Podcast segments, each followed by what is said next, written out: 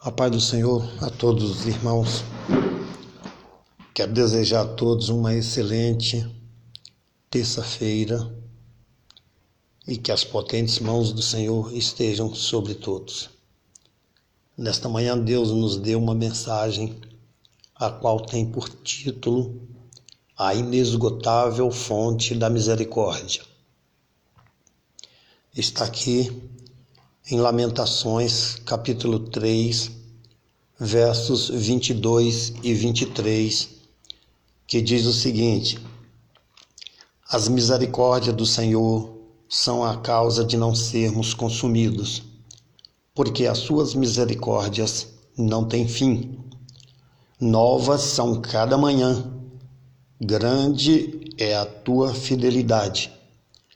A minha porção é o Senhor diz a minha alma, portanto esperarei nele. Meus queridos irmãos, este texto sagrado é, sem dúvida, um dos textos mais importantes das Sagradas Escrituras. A ciência já descobriu que todos os recursos naturais podem se esgotar um dia. Contudo, as misericórdias do Senhor nunca se esgotarão. As misericórdias do Senhor jamais acabarão. As misericórdias do Senhor são eternas. As misericórdias do Senhor não têm prazo de validade, nem data de vencimento. Elas jamais acabarão. No Salmo de número 103, verso 17, é dito que a misericórdia do Senhor é de eternidade a eternidade sobre aqueles que o temem, e a sua justiça sobre os filhos dos filhos. No Salmo de número 25, verso 6, Davi disse: Lembra-te, Senhor, das tuas misericórdias e das tuas benignidades, porque são desde a eternidade em Lucas capítulo 1, verso 50, Maria disse: E a sua misericórdia é de geração em geração sobre os que o temem. No Salmo de número 136, verso 1, o salmista disse: Louvai ao Senhor, porque Ele é bom, porque a sua benignidade é para sempre.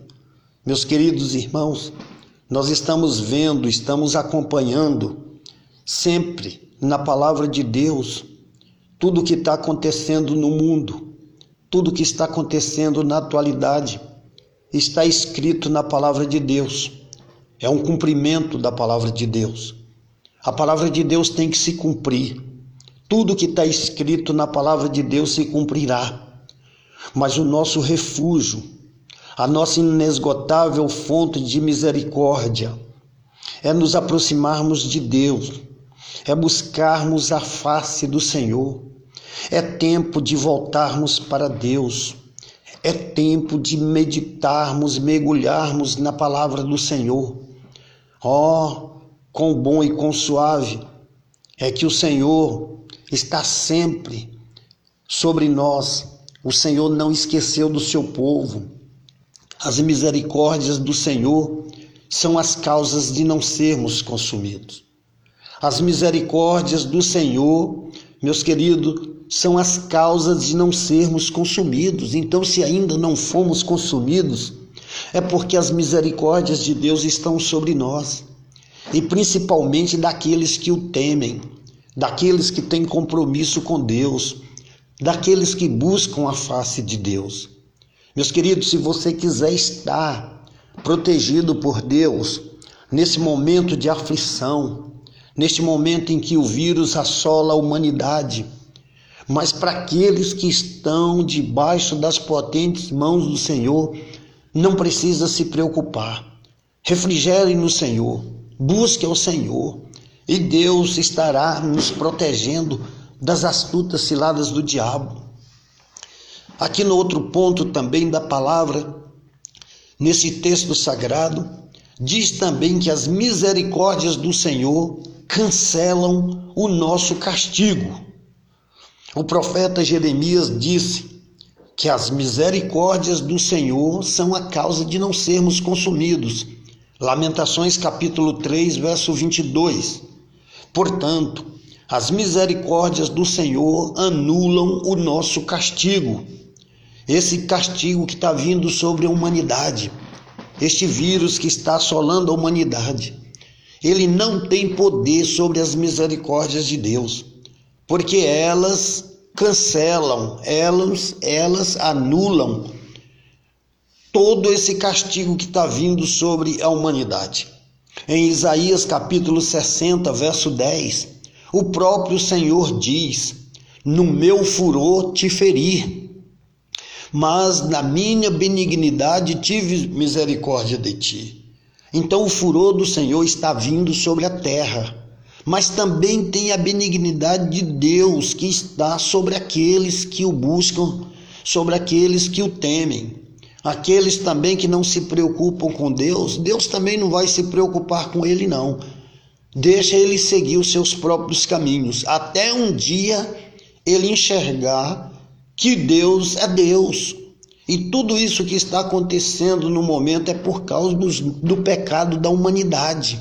A humanidade pecou, a humanidade destruiu a natureza, a humanidade destrói tudo o que Deus colocou de bom sobre a terra. A humanidade está só preocupada com si mesma. Então, meus queridos, Deus agora dá um exemplo que Ele é Deus e Ele não precisa de muita coisa, não. Ele precisa de pequenas coisas para dar um grande exemplo para a humanidade. Em Isaías capítulo 30, verso 18, diz: lemos, diz, e lemos também, lá em Isaías capítulo 30, verso 18: o Senhor esperará para ter misericórdia de vós, e por isso será exalçado para compadecer de vós. Porque o Senhor é um Deus de equidade. Olha aí. Bem-aventurados todos os que nele esperam. Aleluias. O Senhor é um Deus de equidade. E bem-aventurados que nele esperam. Meu irmão, você que está ouvindo esta mensagem nesse momento, se você espera no Senhor, se o Senhor, ele é o teu baluarte, se o Senhor é um Deus forte para você, se você confia de todo o coração no Senhor, não se preocupe. Continua esperando, continua buscando, continua orando, continua entregando a sua vida a cada momento para o Senhor. Agora você tem tempo de sobra para buscar o Senhor. Você tem tempo de sobra para ler a palavra. Não lê se não quiser. Não busque se não quiser. Mas agora você não pode reclamar que não tem tempo. Agora você não precisa reclamar que está ocupado em vários trabalhos. Não, porque você está neste momento, como eu e como muitos brasileiros, confinados em nossos próprios lares. Aí sim, agora Deus nos deu tempo suficientemente confortável para meditarmos na palavra de Deus. Eita Deus maravilhoso! Bem-aventurados todos os que nele esperam. Em Sofonias capítulo 3, verso 15, é dito que o Senhor afastou os teus juízos. Aleluia! Exterminou o teu inimigo. O Senhor, o rei de Israel, está no meio de ti. Tu não verás mais o mal algum. Glórias a Deus. Olha aí, meus queridos, que palavra bonita. Lá em Sofonias, capítulo 3, verso 15. Olha, né, eu vou repetir novamente: o Senhor afastou os teus juízos, exterminou o teu inimigo.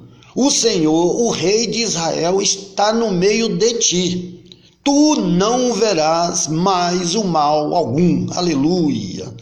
Então está aí essa palavra e qual é o teu inimigo neste momento? Qual é o meu inimigo? Muitas coisas hoje nos afligem, mas o que mais aflige a humanidade é esse vírus chamado coronavírus, que atingiu toda a terra, parou toda a terra. Mas nós temos que buscar a presença de Deus. Aleluias. Glória a Deus. Olha, meus queridos, o plano amoroso de Deus para a humanidade, revelado por sua infinita misericórdia para com todos nós, ao enviar o seu Filho amado, o Senhor Jesus Cristo, para morrer por todos os homens, por toda a humanidade. É resumido pelo que é dito neste texto sagrado. Olha, são as misericórdias do Senhor, são a causa de não sermos consumidos porque as suas misericórdias não têm fim. Novas são cada manhã, grande é a tua fidelidade. Porque o Senhor Jesus morreu pelo pecado da humanidade. Mas hoje são poucos os que lembram da vinda do Senhor. Mas é o momento de nós estarmos preocupados com a vinda do Senhor. O Senhor voltará a qualquer momento. O Senhor virá buscar o teu povo. E nós temos que estar preparados. Não existe aquele negócio eu vou me preparar, não. Estejamos preparados para a vinda do Senhor, porque somente o Senhor é Deus, Ele é poderoso para salvar, para libertar, para transformar, para curar e para salvar todos os seus filhos amados desta luta tão difícil que nós estamos passando neste momento. Tá bom, meus queridos? Fique com esta palavra. Que Deus abençoe você. Que Deus conforte você na sua casa. Não baixe a cabeça. Não murmure. Não fique chorando. Não. Tome uma atitude e vá ler a palavra do Senhor. Busque a palavra em oração, em jejum, em tudo devemos dar graça ao Senhor. Diz a palavra de Deus. Amém? Fique com Deus. Tenham todos um bom dia, uma boa terça-feira e o Senhor conforte todos em nome de Jesus. Amém.